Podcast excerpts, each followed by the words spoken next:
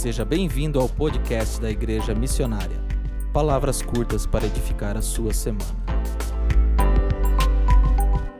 Uma palavra que Deus tem falado muito ao nosso coração é sobre milagres. Diga, diga comigo essa palavra, milagres.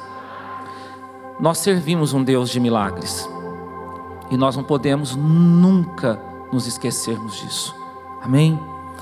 Eu queria que você pegasse a sua Bíblia e abrisse no Evangelho de João. João capítulo 2, nós vamos ler a partir do versículo 1.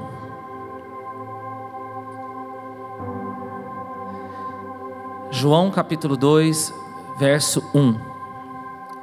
Diz assim: Três dias depois, houve um casamento em Caná da Galileia. E a mãe de Jesus estava ali. Jesus e seus discípulos também foram convidados para o casamento.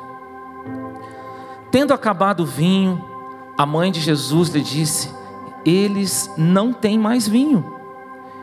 Jesus lhe respondeu: Mulher, que tenho eu contigo?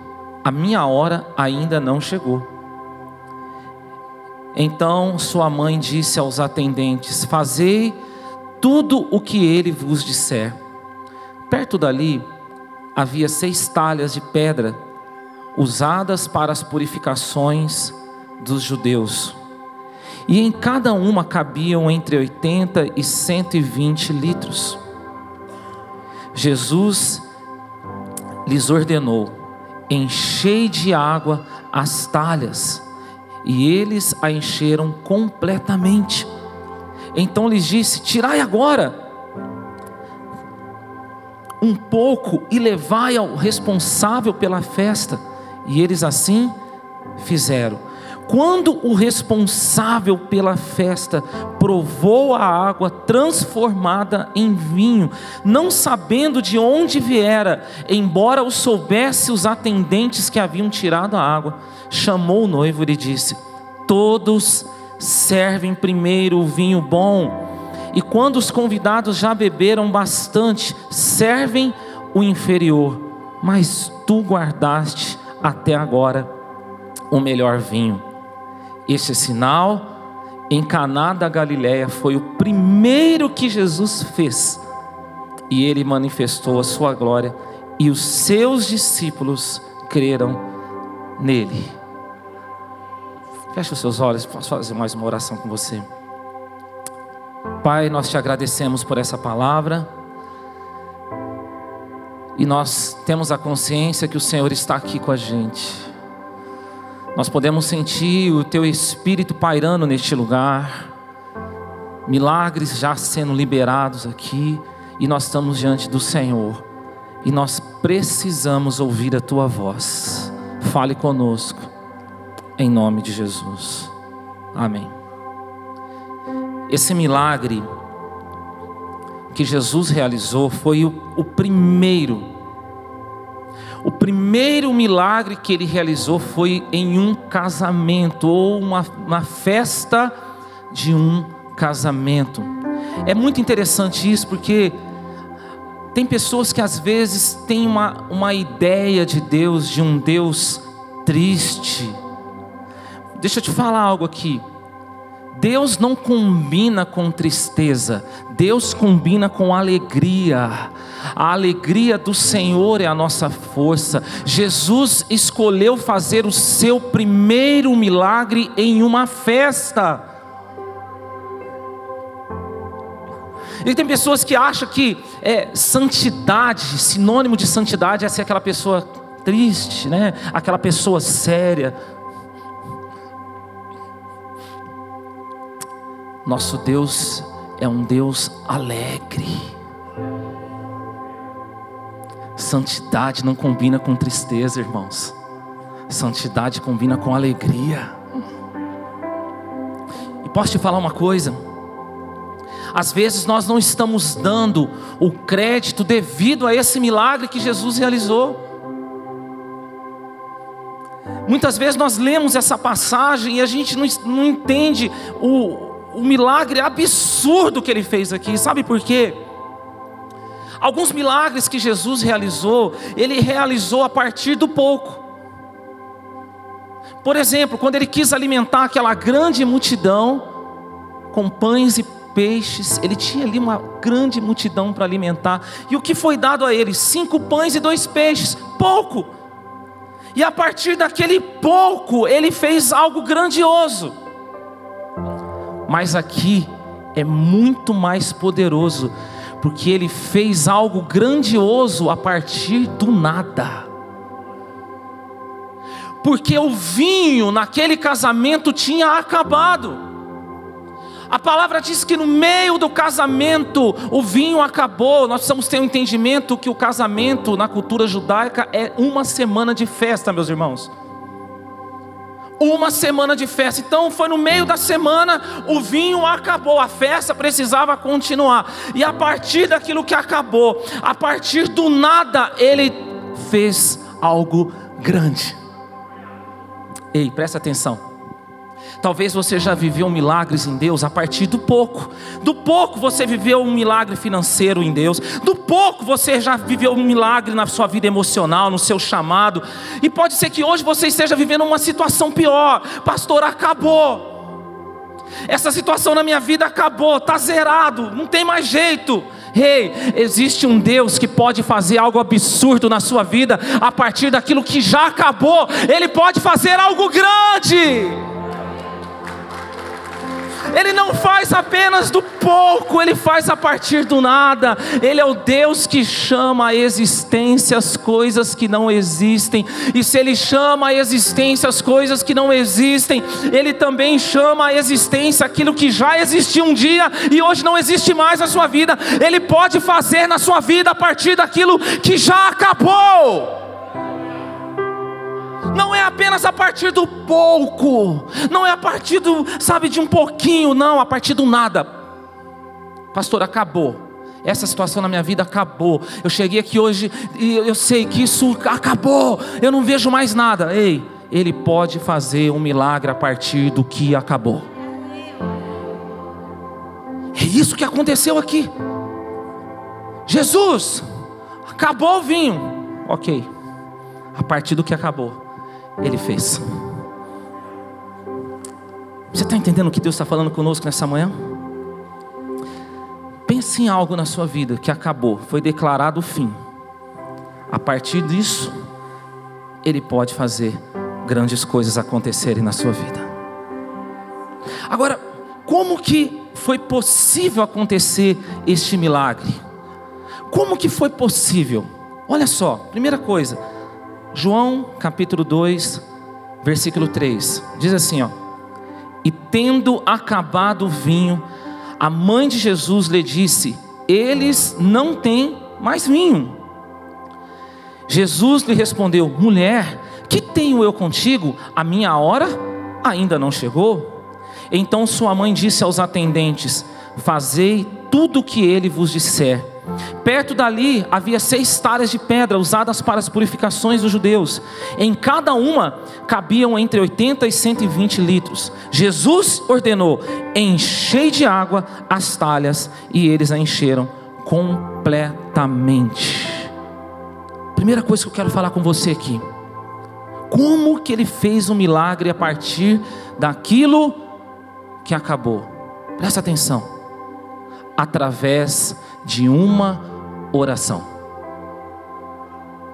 O que a mãe de Jesus fez aqui, o que essa mulher praticou foi oração, foi uma intercessão. Ela fez um pedido: Jesus, o vinho acabou. Nós estamos precisando de ajuda. O que, que é isso, gente? Oração. Só que a princípio parece que Jesus não estava atendendo aquela oração, porque ele fala para ela assim: O que, que eu tenho a ver com você? O que, que eu tenho a ver contigo, mulher? Olha o que Jesus fala para Maria: O que, que eu tenho a ver com você? Sabe, deixa eu te falar algo aqui. Nós não oramos porque todas as nossas orações são ou serão atendidas. Presta atenção nisso. Nós oramos porque todas as nossas orações em nome de Jesus serão ouvidas. Sabe, nós vamos entender o poder da oração. O poder da oração não é que toda oração que você faz é atendida, mas é que toda oração que você realiza em nome de Jesus será ouvida. Será que você consegue entender a profundidade disso? Que todas as vezes que você orou, todas as vezes que você falou com Deus em nome de Jesus, todas as vezes, sem nenhuma exceção, todas as vezes que você orou, Deus ouviu a sua oração. Então eu não oro porque a minha oração vai ser atendida, eu oro porque a minha oração vai ser ouvida. Porque se eu apenas orar, porque a minha oração será atendida, eu sou um consumidor de Deus. Mas se eu oro, porque a minha oração será ouvida, eu sou um adorador. E posso te falar uma coisa? Na verdade, o que nós mais precisamos, o que as, pessoas mais precisam é de serem ouvidas, sim ou não, gente? Você já percebeu como cresce absurdamente a, a, a psicologia? Por quê? Porque a pessoa sabe que ao chegar lá, ela vai ser atendida por alguém que vai sentar e vai ouvir. Ela vai, ela vai ser ouvida. Porque o que mais hoje está defasado nos relacionamentos é essa questão de ouvir. As pessoas não se ouvem mais. Se as pessoas se ouvissem mais, nós salvaríamos casamentos, salvaríamos relacionamentos. As pessoas não param para ouvir. E sabe, não é porque você vai ouvir que você vai atender, e às vezes a pessoa não quer nem ser atendida, ela só quer ser ouvida. E uma das coisas lindas que eu percebo em Jesus, que muitas vezes ele estava rodeado de grandes multidões, mas ele parava para ouvir uma pessoa. Deixa eu te fazer uma pergunta: você tem sido ouvido? Você tem ouvido alguém? Mas posso te falar, existe um Deus que pode te ouvir 24 horas por dia nem sempre a sua oração será atendida, porque Deus sabe o que é melhor para nós. Deus sabe o que é melhor para você. Aquilo que não foi atendido é porque Deus tem coisas melhores para você. Mas sabe de uma coisa, tudo que você falou, tudo que você ele ouviu. Olha para essa pessoa que está perto de você e fala assim: Jesus te ouve.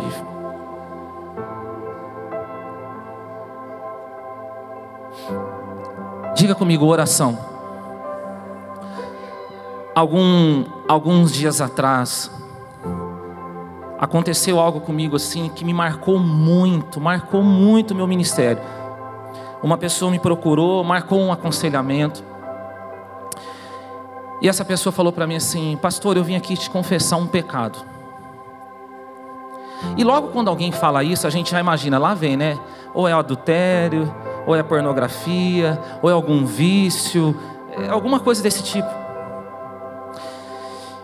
E essa pessoa olhou para mim, pastor, eu vim te confessar um pecado. Sabe qual é o pecado, pastor? Eu não tenho orado. Eu não passei um tempo sem buscar, sem orar, sem ler. Quando essa pessoa falou isso para mim, eu, irmãos, eu parei. E dentro de mim assim, ó, uau! Que incrível! Alguém que tratou o pecado como pecado, porque falta de fome de Deus é pecado, porque não orar, não ler a Bíblia não é apenas uma opção, não é apenas uma coisa assim, ah, então eu deixei de fazer, né? Sabe como é a correria e aí vem as justificativas? Não! Deixar de praticar isso é pecado.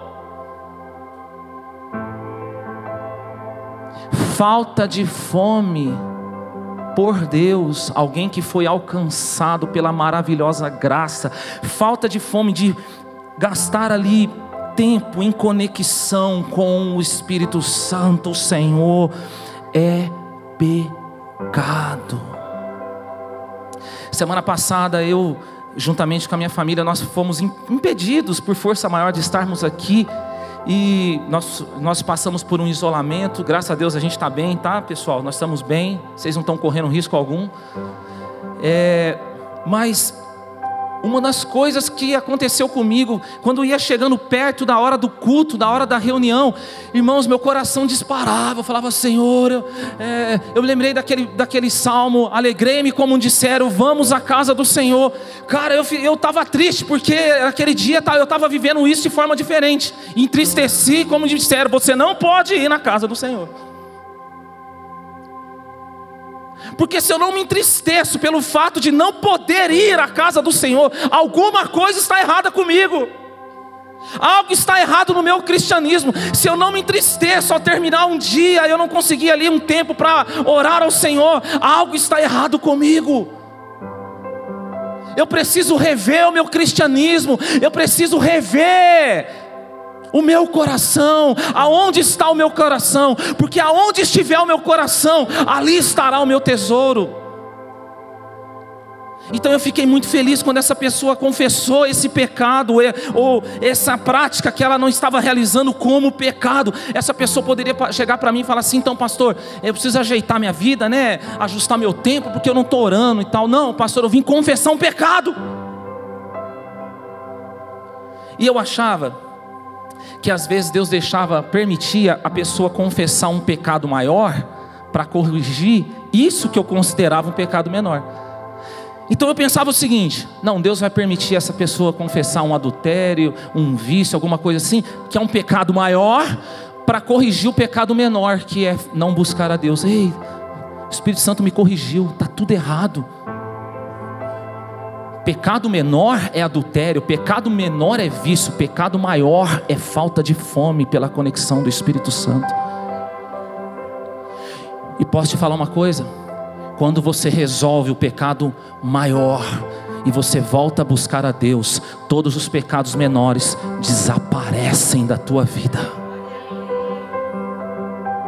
Tem pessoas que ficam aí ralando para sair de um pecado e não consegue, porque precisa resolver o maior, que é fome pela presença de Deus. Nós precisamos ter fome pela presença do Espírito Santo. Ei, presta atenção no que eu te digo aqui, igreja. Jesus não morreu na cruz para te levar para o céu. Jesus morreu na cruz para te levar para o Pai. Ele disse: Eu sou o caminho, a verdade e a vida. Ninguém vem ao Pai senão por mim. Jesus não morreu na cruz para te dar uma vaguinha no céu. Jesus morreu na cruz para te levar a um relacionamento profundo com o Pai. Aquilo que acontecia lá no Éden, todos os dias, na viração do dia, Deus estava ali com o homem.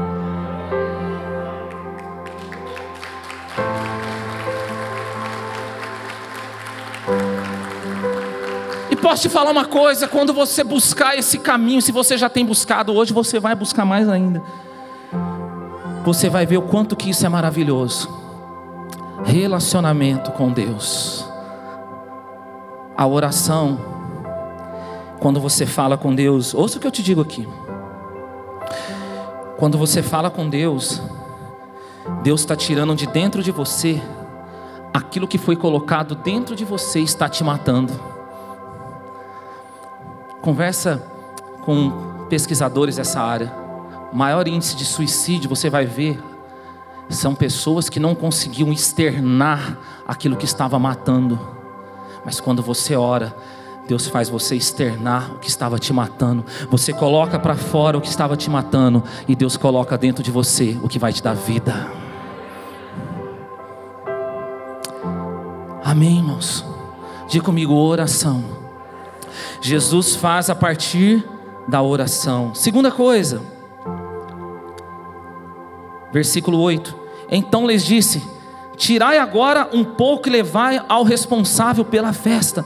E eles assim fizeram. Quando o responsável pela festa provou a água transformada em vinho, não sabendo de onde viera, embora soubesse os atendentes que haviam tirado a água, chamou o noivo, esse, o, o, esse cara, esse mestre-sala, esse mestre, eu não sei como é que eu posso chamar ele. Ele, ele, ele ficou surpreso com o que estava acontecendo.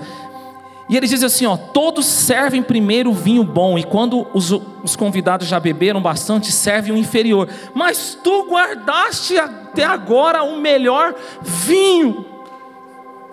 Gente, a segunda coisa que nos leva a viver este milagre é a aprovação. Diga comigo, aprovação. Você concorda comigo? Jesus estava realizando aquele milagre. Jesus, ele sabia do que estava acontecendo. Ele não poderia muito bem falar para os servos assim: ó, agora podem servir o vinho. Não, sabe o que ele faz? Jesus é Deus. Diga comigo, Jesus é Deus. O que, que ele faz? Ele manda o vinho para um homem aprovar. Olha só. Ele pede a aprovação do homem. Ouça o que eu vou te falar aqui. Você já viu aquele pensamento que às vezes as pessoas carregam assim, ó? Presta atenção. Eu não preciso da aprovação das pessoas, só preciso da aprovação de Deus.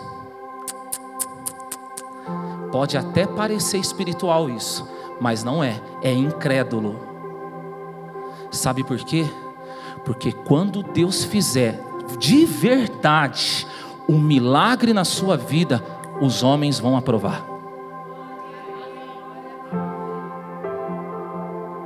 O problema é que tem pessoas que não querem esperar o milagre acontecer. Quando Deus faz o milagre, a aprovação do homem vem, porque Deus não faz nada incompleto, o milagre é completo. Se Deus fez o milagre na sua vida, Ele vai colocar no coração das pessoas o que Ele fez por você e as pessoas vão aprovar. Foi assim com Abraão, foi assim com Moisés, foi assim com Davi, Quando ele fez verdadeiramente, até aqueles que não queriam engolir, teve que engolir, irmão. Porque quando Deus faz, é completo. Ei, ouça o que eu estou te falando. Quando Deus fizer um milagre na sua vida, as pessoas vão olhar e falar assim: Eu não tenho o que falar. Está aprovado, Deus fez mesmo. Você está entendendo o que Deus está falando aqui com a gente? Então, se você não percebe essa aprovação ainda sobre a tua vida, calma porque Deus ainda não fez, porque a hora que Ele fizer, vai ter aprovação, porque Deus faz o, o milagre de forma completa. O que, que o mestre Sala falou? O que, que o responsável da festa falou? Tomou vinho, aqui é água mesmo, tá, gente? Fica tranquilo. Uau! Todos oferece o bom vinho no começo da festa, depois vem o, o inferior. Mas você guardou o melhor vinho. Ô gente, é, eu não sou muito entendido de vinho, não, mas um pouquinho a gente sabe. E eu sei muito bem que o melhor vinho é o vinho mais envelhecido, mais antigo, sim ou não? Isso é óbvio, né? O vinho que Jesus tinha naquele momento realizado ou trazido ali para aquela festa era o vinho mais novo.